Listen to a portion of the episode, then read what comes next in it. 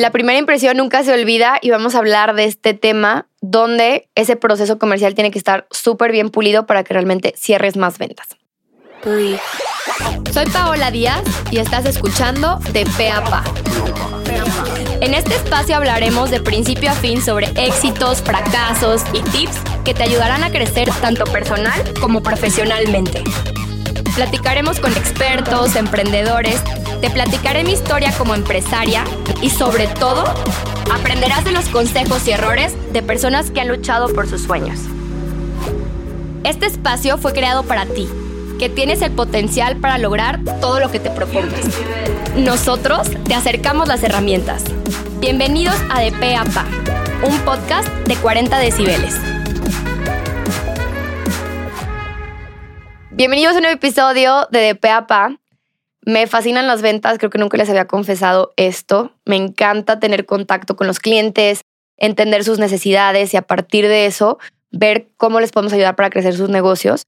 Y quiero hablar de este tema en cuestión de ventas y comercial porque muchas veces creemos que, que es algo que ya llegaron a ti, te están cotizando y con eso ya tienes una gran oportunidad para cerrar. Entonces, quiero compartirte ciertas estrategias que nosotros hemos hecho en Nimbus, que estoy segura que te van a ayudar a ti en tu emprendimiento o en tu negocio, sea cual sea tu nicho, ¿no? Entonces, ahí les va. El primer paso es tener claridad de cuál va a ser el proceso de venta con tu cliente. Yo sé que cada negocio es distinto, eh, entonces te sugiero que literal en un pizarrón pongas, a ver, primer punto de contacto, me mandan un mensaje a Instagram, ahí qué va a pasar, ¿no? Eh, le vas a decir, oye, pásame tu teléfono o le vas a mandar un link, por ejemplo, una herramienta que se llama Calendly para que a partir de eso agende tu cliente una llamada o si tienes un punto de venta, cómo lo vas a saludar. Entonces, ahorita vamos a hablar de esos procesos que tú tienes que ir puliendo. Entonces, mi sugerencia es que tengas claridad de qué tienes que preguntarle a esa persona, sea en punto de venta, eh, sea en literalmente en una junta uno a uno, si esto es virtual, es importante que sepas qué información tienes que recabar por parte del cliente para que esta persona sienta que este servicio o producto es personalizado o más personalizado a sus necesidades. Hoy en día, las empresas que se preocupan por esa personificación eh, crecen mucho más, ¿no? Entonces, en este caso, nosotros tenemos un Google Docs, pero de ese de preguntas, no me acuerdo cómo se llama la herramienta, pero es literalmente el iconito morado, eh, donde haces como esas preguntas. Y ahí nosotros tenemos un cuestionario de, por ejemplo, eh, quién es el tomador de decisión, qué objetivo estás queriendo alcanzar, este, cuántas personas eh, trabajan en tu organización, qué más te puedo decir, o sea, qué datos para ti son cruciales para obtener en esa primera primer llamada o ese primer acercamiento.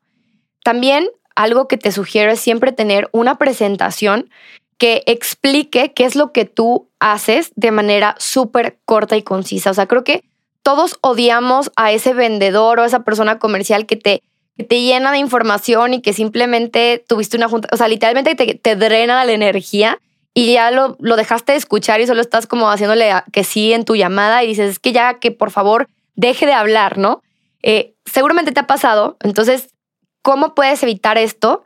Teniendo como un orden en esas llamadas, tú como vendedor, eh, tú como persona comercial, si tú eres la persona que vende, bueno, aquí te voy a explicar qué es lo que deberías de hacer. Bueno, primero que nada, toma la batuta de la junta, ¿ok? Primero, preséntate, eh, di buenas tardes, bla, bla, bla.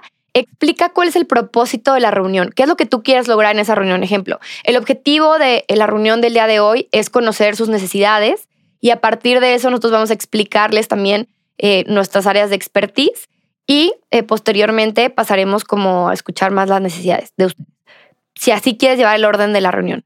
Yo te sugiero que en los primeros minutos captes la atención de tu cliente te presentes de manera muy educada.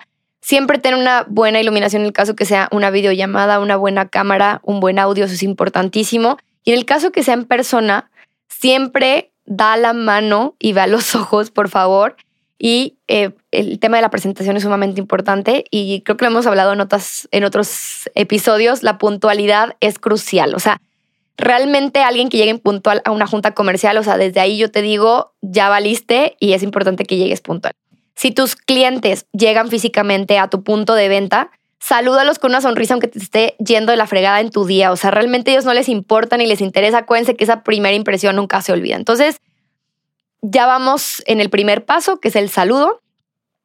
En esa presentación, te sugiero que sea, o sea, ¿qué, ¿qué te interesaría a ti saber de una empresa similar a la tuya a la hora de contratarlos?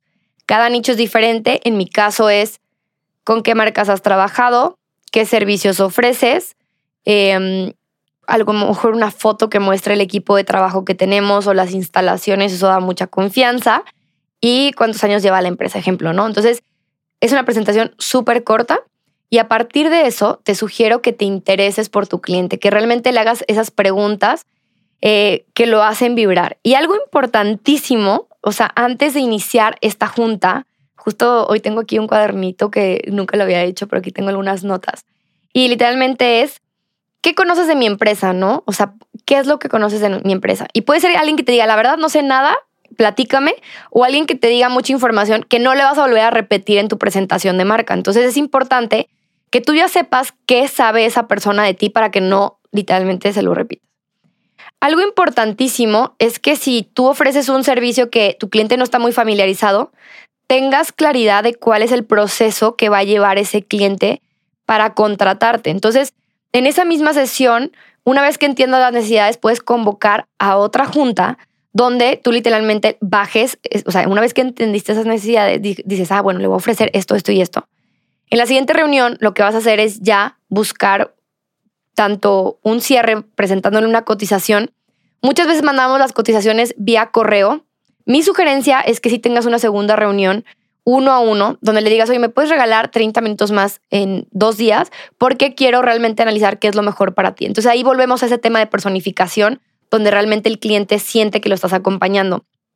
Y posteriormente eh, vas ahora sí a decirle, oye, mira, yo vi esto de tus necesidades, pero previo a eso, o sea, previo a que tú le sueltes un número, quiero que generes más confianza. Entonces, ¿cómo lo vas a hacer? Con credenciales, con casos de éxito, Puede ser ahora sí con en cuántos países has trabajado o con qué marcas has trabajado, no sé, o sea, dependiendo de tu nicho, qué es lo que genera confianza. Y a partir de eso le expliques ese proceso, ¿no? O sea, una vez que em, tú aceptes la propuesta económica, el primer paso es este, el segundo es este, vamos a hacer esto, a partir de eso va a suceder esto, el tiempo de, de vida del proyecto es tanto y el tema de pagos es tanto. Entonces ahora sí, ya entraste en un tema económico. Entonces, si te fijas, vas llevando al cliente desde esa primera impresión donde no te agarraste como perico hablando y realmente entendiste las necesidades del cliente y va a una segunda reunión, ¿no?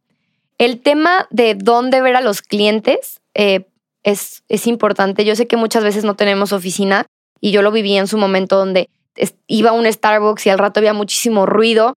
Te diría, asegúrate que sea un espacio donde el cliente no sienta como frustración de que haya mucho ruido o muchas personas pasando. Entonces, hay literalmente cafés donde hay una como oficina privada, puedes negociar si, vale la pena. O la otra es, pues a veces es mejor una videollamada donde estén un poquito más en, en silencio, pero si puedes ver a tus clientes de manera presencial, siempre es mucho mejor, ¿no? O sea, como que generas esta empatía. Entonces, eh, ¿qué es lo que yo te sugiero, y justo yo estoy trabajando en eso, voy a hacer literalmente, yo soy muy visual, en un pizarrón lo voy a hacer. Voy a identificar todos los puntos de contacto que tengo con los clientes y a partir de eso voy a definir qué materiales voy a enseñar dependiendo de la etapa que esté el cliente. Ejemplo, una cosa puede ser una presentación de tus credenciales de manera general de qué es tu empresa, ¿no? A qué te dedicas, ok. Otro puede ser el portafolio general para un tema de prospección en frío, o sea, de que no sabías nada de mí, aquí te mando quiénes somos, qué hacemos, bla, bla. Ok. Bueno, a alguien que ya hice esta plática de qué es lo que necesita, ya le puedo hacer una presentación de casos de éxito del servicio que me está solicitando, ¿no? O una presentación de su nicho en específico. Ejemplo, si la empresa que hablé con ellos es un restaurante, le voy a enseñar casos de éxito de un restaurante. Entonces, entre más personifiques lo que estás mostrándole a tu cliente, va a ser más factible que cierres. Entre más general hagas esas presentaciones y menos personificado se haga, el cliente va a sentir que eres un cliente más, es un cliente más y que te vale gorro cerrar con ellos o no, ¿no? Entonces, ejemplo, si eres fotógrafo y vas a hacer, no sé, eh, fotos de boda, pues oye, no me vas a mandar la, la, sesión de producto que hiciste, ¿no? Quiero ver ejemplos de eh, producciones o fotos de boda. Si no tienes suficiente material porque vas iniciando, te diría casi casi, regala tu chamba un rato y realmente obtén la mayor cantidad de experiencia posible en los nichos que a ti te interesen para que de esta manera vayas ampliando tu cartera de clientes. Entonces, espero que te haya gustado mucho este episodio con algunos tips de, de venta y de prospección y de temas comerciales. Es un pilar súper importante en las empresas que de repente lo perdemos de vista. Y recuerda que la primera impresión nunca se olvida. Ten súper cuidados todos tus puntos de contacto con tus clientes, que tu página web cargue rápido, que tenga fotos de buena calidad, tus redes sociales activas. Tú, por favor, te me bañas, te me perfumas, te me arreglas para esas reuniones con los clientes. Acuérdate que eso dice mucho de ti. Y busca un espacio donde puedas negociar con tu cliente y que no haya mucho ruido y muchas personas alrededor. Bueno, espero que te haya gustado este episodio y nos vemos en otro episodio de DPAPA.